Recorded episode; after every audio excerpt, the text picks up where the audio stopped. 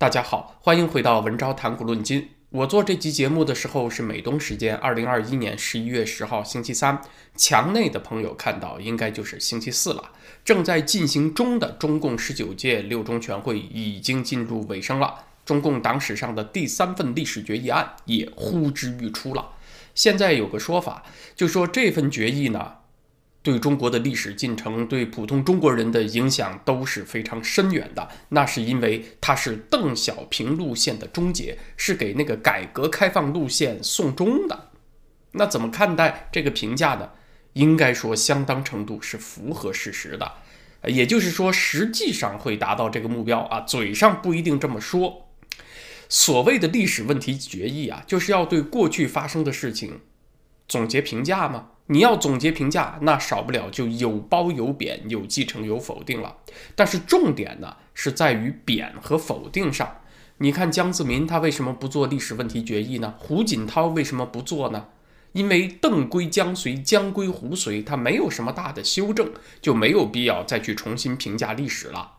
中共但凡说要评价历史啊，那都是要打方向盘转弯的意思。你像党史上的第一份历史问题决议，一九四五年那份儿，就把陈独秀、李立三、王明博古都拎出来批评了一顿啊！不说他们错，怎么能够显得毛泽东正确呢？不讲清楚他们的失败，怎么能够显得毛泽东的成功呢？第二次历史决议案就是一九八一年通过的建国以来党的若干历史问题决议，它就是冲否定文化大革命去的嘛。那现在这个第三次历史决议，当然他要对习近平之前几届中央的做法有所否定，否则他就不用搞了。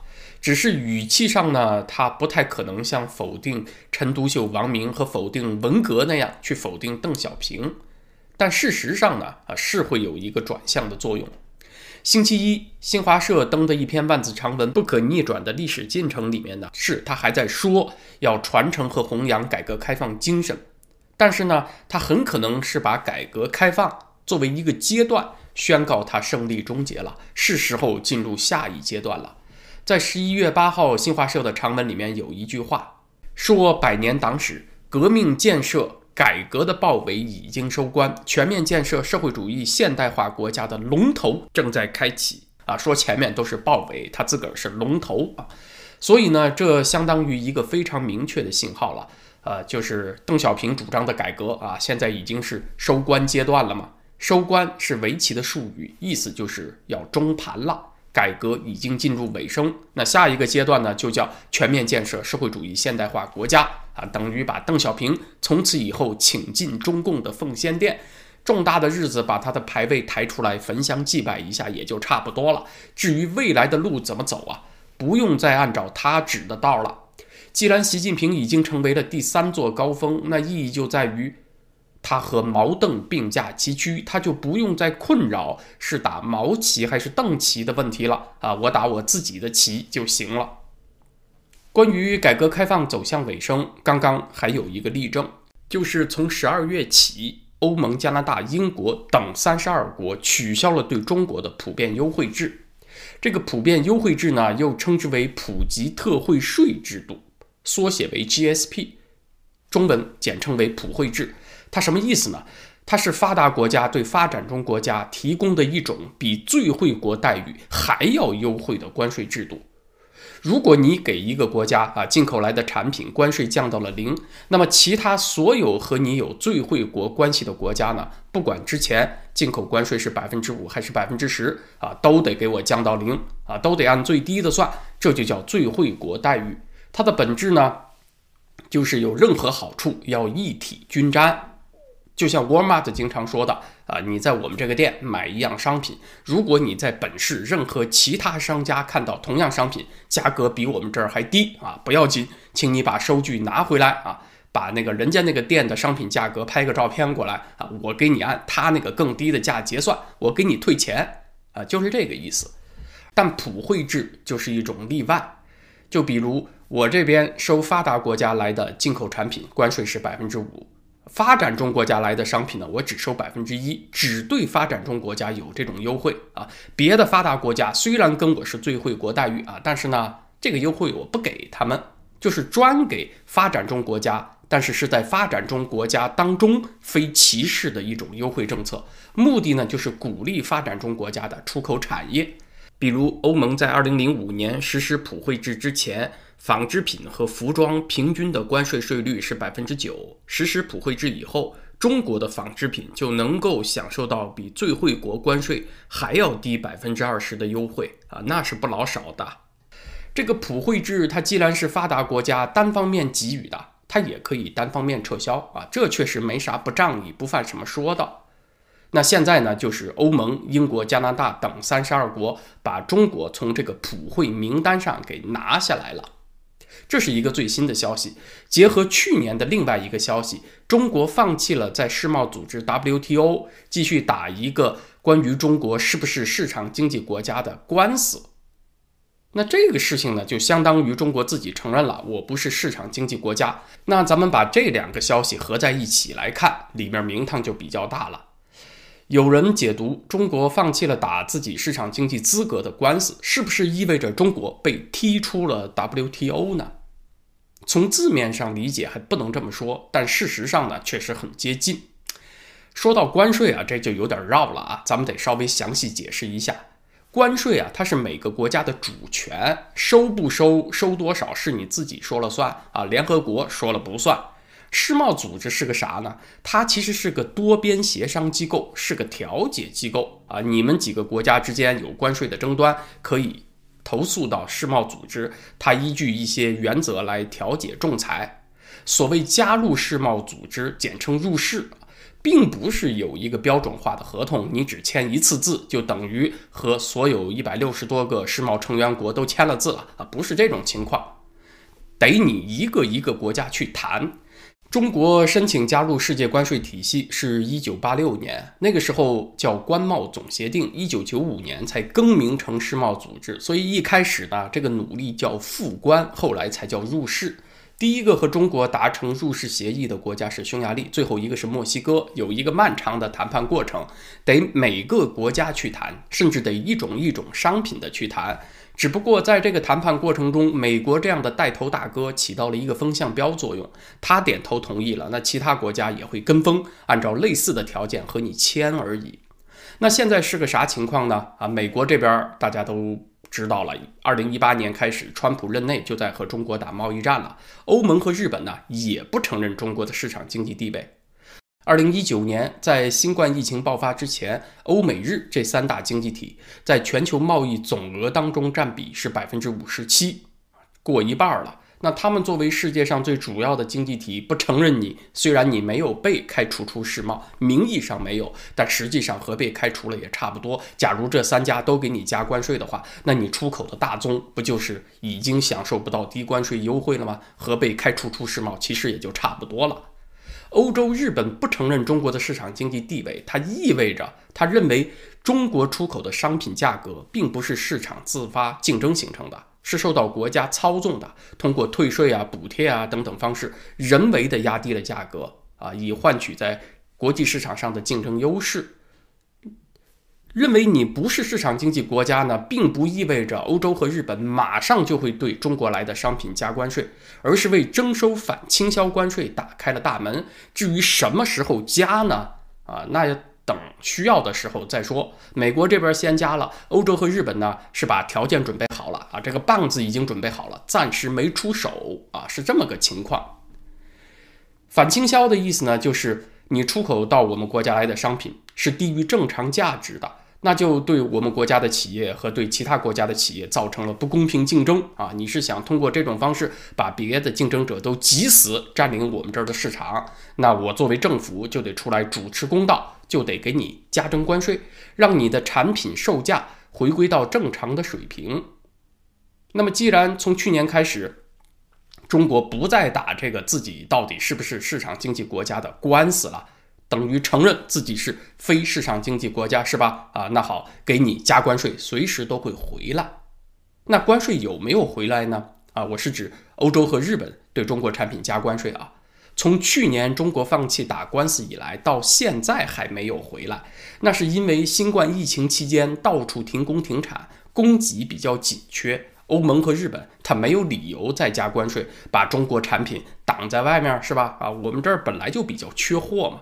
而现在呢，欧盟等三十二个国家把中国从普惠名单里给摘掉，看起来是没有直接加关税啊，但其实呢是绕了一个弯儿，等于是给中国的竞争对手越南等发展中国家给他们一个优势，就是原来他们和中国。享有共同的待遇，但是现在中国大陆的优惠待遇被拿掉了，那就相当于给了越南、印度这些国家的优势给加强了嘛？啊，是这个意思，就有助于他们的出口产品在欧盟等三十二个国家扩大市场占有率了。那么往后，随着发达国家和病毒共存磨合成为常态，呃，复工复产再多一些。那么陆陆续续对中国产品加反倾销关税就会来了，这是可以预见的节奏。那为什么说这个事情它标志着中共改革开放路线的终结呢？啊，因为大家想一想，什么市场化融入世界经济体系，这一直就是邓小平定下的路线啊。而今发达国家啊不承认中国的市场经济地位，习近平不在乎了啊，也不去争了，你不认就不认吧。那当然，也就是他不再按照邓小平划定的路线走了嘛。中共的意思是，我不融入世界又怎么样呢？我建我自己的世界啊，我搞我自己的朋友圈，拢一帮国家来，我坐庄，我们之间低关税、自由贸易，想怎么玩怎么玩啊。世贸组织呢，你爱咋样咋样，你不待见我，我还不待见你呢。这也就是中共这两年使劲推 RCEP 全面区域经济伙伴关系的原因。习近平脑子里想的不再是融入世界，而是我来定规矩，我来改造世界，我来打造属于我的世界啊！他起码自己是这么认为的。从这个意义上讲，他认为自己超越了邓小平，是邓小平改革开放路线的自然终结者。但是啊，这个思路的转变会对中国人的生活、对中国的经济结构产生长远的影响。啊，说了半天，听起来似乎是中国大陆在全球贸易体系当中越来越受孤立了。那问题又来喽，为啥二零二一年下半年中国的出口还屡创新高呢？啊，你看十月份中国的出口一个月就是三千亿美元呢。那小粉红可能又该拽了，美欧日有何惧哉？他们孤立我们又何妨？我们的出口还是很牛的。那这里的奥秘在于哪儿呢？是在于价格因素的支撑。出口额这个东西，它是一个简单乘法的结果，就是出口货物的数量乘以价格嘛。所以你要同时看出货量和价格这两个因素。中国出口的货运量啊，最近几个月增速是在往下走的。八月份的货运量增速比去年同期增长了百分之三点四，九月份呢就只同比增长了百分之一点四，十月份降到百分之零点八。就是出口货物增量这个曲线，你看是在走平的，但是价格呢却是一路在往上窜的。十月份美国的消费者物价指数 CPI，你看都涨到百分之六点二了，跨入了严重通胀的门槛了。这两个一乘，那当然中国的出口商品按美元计价，这个出口额蹭的也冒上去了。那为啥这个消费品价格在全球都在涨呢？嗯，今年上半年。Delta 变种病毒从印度扫过东南亚啊，这是一个很关键的因素，对全球制造业非常重要的这个地带啊带来了很大影响。但是九月份以后呢，东南亚国家疫苗接种率上来了，咱们上次节目说过了，它转向与病毒共存，所以这个停工停产以后呢，现在又开工复产，又开始出货。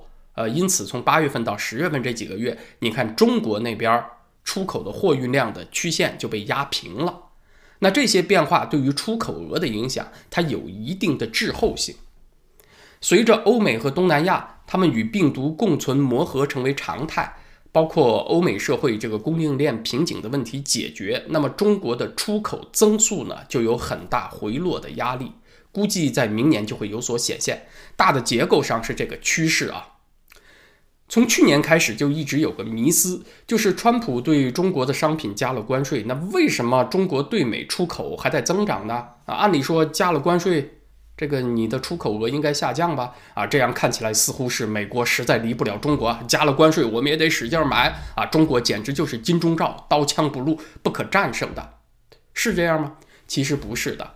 二零一八年中美贸易战开始以后，二零一九年。中国大陆对美的全年出口下降很明显，降了百分之十二点五。但是跨过年来，二零二零年疫情改变了一切，西方国家陆续进入社会管制状态，停工停产。产能不足嘛？中国这边是最先发生疫情，也最先用铁腕封锁的方式扛过了第一波流行高峰，他就抢出了半年多的时间，趁发达国家的消费需求没有办法得到满足啊，产能不足，他这边先把出口的势头给推上去了。那现在呢，也就是二零二一年底到明年就进入第二回合了，是与病毒共存与死磕清零的较量。最终的结果还没有出来啊，但现在看起来呢，趋势应该是与病毒共存。习近平这边呢，给改革开放送终；欧盟这边呢，也启动了恢复关税的节奏，所以这个后面的较量还大有可看。对欧美人来讲啊，这个消费品的原产地是中国还是别的地方？是转到印度还是东南亚去？老百姓是没有什么明显感受的。你说有几个人去买衬衣、牛仔裤会看那个原产地标签的呢？啊，不太多，主要看的是价格、样式、货源充不充足啊，这个退换货方不方便。但对中国大众来讲啊，这个转变就有深刻的意义了。它要求中国转变对发达国家消费市场的依赖，转向内需。今天的时事话题呢，咱们就先聊到这儿。明天是星期四，在咱们的会员网站文招点 ca 上有更新。我想来聊中国近代史啊。最近我聊中国近代史比较多，既是出于朋友们的要求，同时呢，也是怎么认识近代史和我们怎么认识眼下有更加直接的关系。曾国藩是毛泽东和蒋介石共同的老师。呃，因为在国共内战之前，太平天国战争就是中国最大的内乱了。作为胜利的一方，老曾他的经验呢，同时是毛蒋两个人学习的范本。但是毛泽东和蒋介石学习的方式不一样，蒋介石是想尽量拷贝曾国藩的成功经验，而毛泽东呢是专挑曾国藩时代有漏洞的地方下手，相当于。两个人都在玩角色扮演游戏啊！蒋介石呢是想再扮演一把曾国藩，毛泽东呢是再扮演一把太平天国。如果重来一遍，作为造反的这一方啊，怎么避免太平天国的覆辙？是这么个差别。所以，曾国藩作为毛蒋的共同老师，他的经验为什么造就了蒋介石的失败，却造就了毛泽东的成功呢？明天啊，咱们好好来聊一下这个话题。至于在这个 YouTube 频道“文昭谈古论今”上呢，咱们就是星期五再见了，谢谢大家。